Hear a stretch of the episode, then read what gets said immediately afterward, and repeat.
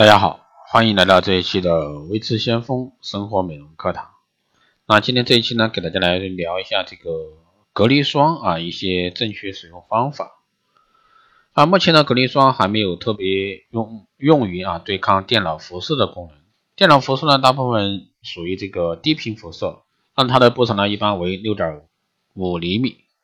而隔离霜针对的主要是波长零点零一啊到零点四微米的紫外线，所以说隔离霜对隔离电脑辐射不会有更多的作用。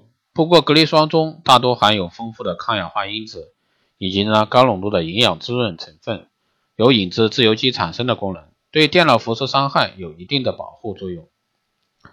外界的光、灰尘、辐射啊都会对我们的肌肤呢造成伤害，尽管说日常的保养是做好了。但是皮肤呢还是会变得暗黄无光泽，因此呢必须要为肌肤啊加上一层保护膜隔离霜。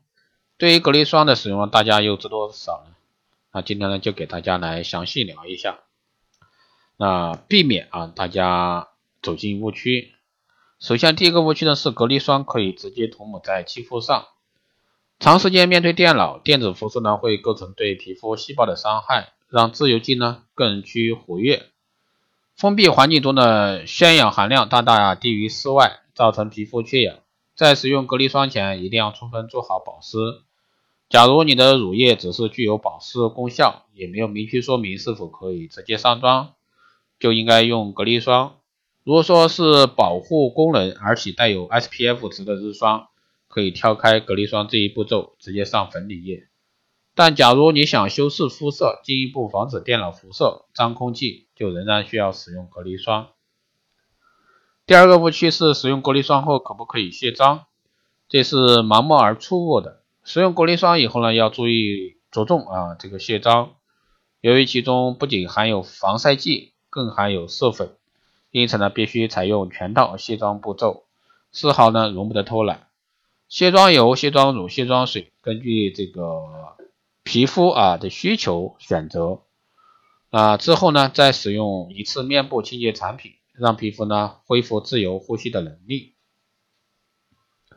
第三块误区呢是隔离霜能防辐射，这个之前刚刚前面也给大家说了啊，这个是防不了这个电脑的一个辐射的。第四呢是这个用了隔离霜。可不再用这个防晒霜。假如说你身处室外，特别是野外环境，专用防晒霜更适合。如果说你长时间室内坐坐班工作，则可以使用隔离霜，并且呢，隔离霜更适合与化妆品配合使用。第五呢是过敏时也能使用这个隔离霜，这是绝对不可以的。当皮肤过敏时，首先你要停用所有的化妆品，减轻肌肤的负担。用清水或者说生理盐水洗脸，将舒缓面膜放入冰箱冰一会儿再敷，能舒缓发炎症状。再涂具有舒缓镇静功效的护肤品，逐渐呢缓解肌肤的一个红肿炎症。在肌肤过敏的症状消失后呢，短期内会比较脆弱，需要重新建立起肌肤天然的保护屏障。可以使舒缓这个喷雾，帮助进一步啊修复肌肤天然的保护屏障。